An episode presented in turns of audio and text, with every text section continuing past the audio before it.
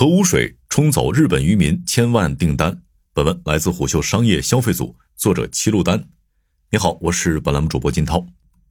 日本福岛的核污水侵入太平洋，撩拨着国内供应链和当地渔民的敏感神经。北京时间八月二十四号十二点，日本福岛第一核电站正式启动核污水排海。与此同时，中国海关发出了全面暂停进口日本水产品的公告，中国对日本的鲜鱼进口停止。其实，早在核污水开始排海之前，业内经营者就已经感受到了某些变化。据日经中文网，上海一家高端寿司店的经营者坦言，近期只能通过采购从日本经由其他地区进入中国大陆的非正规产品的方式来进货，但这样的进货方式价格高，并且这种进货渠道不知道可以维持到什么时候。而在供应端，日本水产行业的情况也并不乐观。二零二二年，日本水产品类中，扇贝向中国出口了百分之五十一点三，海参出口了百分之八十九点三。然而，从八月二十四号起，中国香港、澳门同时禁止进口福岛等十个县的水产品，同时针对其他食品放射性物质的检测范围也将大幅扩大。中国内地、香港、澳门等地对日本水产的限制进口，日本当地水产业一片哀鸿遍野。据日媒报道，北海道的一家扇贝加工企业，二零二二年向中国出口的带壳扇贝约为一千吨，但二零二三年度仅出口了二百五十吨。尽管携带核污水的洋流还没有飘远，但这件事儿已经在国际生鲜市场的供需两端引起了不小的震荡。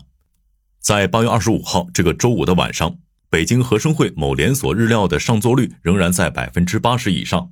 店员透露，这几天的客流没有明显变化。日常周末的客流量大约在二百人每天，当晚结算下来是二百零六人。很多顾客开玩笑说：“吃一顿少一顿，得赶紧来吃。”很多人抱着“最后的晚餐”这样的心态来吃日料。实际上，从供应端来看，客单价在几百元的日料店很少有日本职工的海鲜货源，各类海鲜大多来自世界各地。据该店的店员描述，店内卖出最多的海鲜为三文鱼、北极贝、甜虾，分别来自挪威、加拿大和俄罗斯。每个店的供货商不同，但供应链都差不多。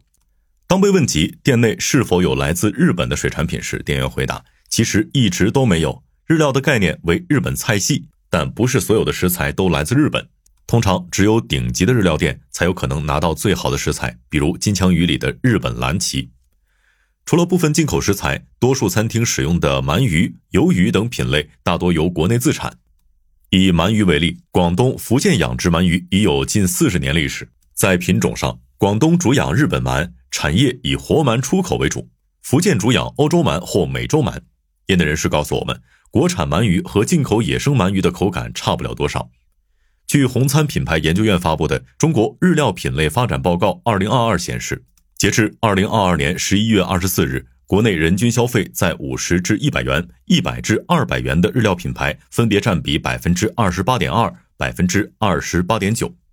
人均在五百元以上的中高端日料仅占比百分之四点六。从食材的产地来看，进口受限后，短期内受原材料断裂冲击最大的店型，主要为金字塔尖的高端玩家。某上海的日料行业老板坦言，只有人均一千五百元以上的日料餐厅才有种食材的资格。多数一级鱼被日本本土名店截获，中国香港名店拿到二级鱼，大多数内地日料店只能从香港鱼贩手中拿到三级鱼。而这类餐厅的竞争主要集中在食材上，很少有菜式风格、餐厅逻辑的创新。能拿到顶级食材已经是一个不小的噱头了。高端的食材加上简单的烹饪，倒也吸引了不少投资。而如今，靠切几片鱼来赚大钱的时代可能已经过去了。业内人士说道。高消费食客对食材有一定要求，金枪鱼的产地从日本换到西班牙，我们也会向顾客解释，要留住这部分顾客，我们会更加考验供应链的整合、烹饪技术以及店铺的运营能力。事实上，离青岛点最近的福岛县民众对此已经见怪不怪了。在当地工作的华人杨毅告诉我们，身边的人并没怎么讨论这件风波，日料店的客流也很正常，可能是因为居住在福岛，已经见过大风大浪了。在日本民众看来，更令他们费解的是，东京电力公司为何要选择这样与邻为患的处理方式？日本共同社二十号最新民调显示，百分之八十八点一的受访者担心排海计划损害日本形象和潜在经济利益。百分之八十一点九的受访者认为日本政府的解释不充分。二零一六年六月，日本核能主管部门发布报告称，经过对海洋排放、地下掩埋、地层注入、蒸汽释放、氢气释放等五种方法的评估，处理水过滤稀释后排海是成本最低的方法。但在处理水开始排放后，包括中国、韩国等在内的七个国家和地区都采取了限制日本食品进口的措施。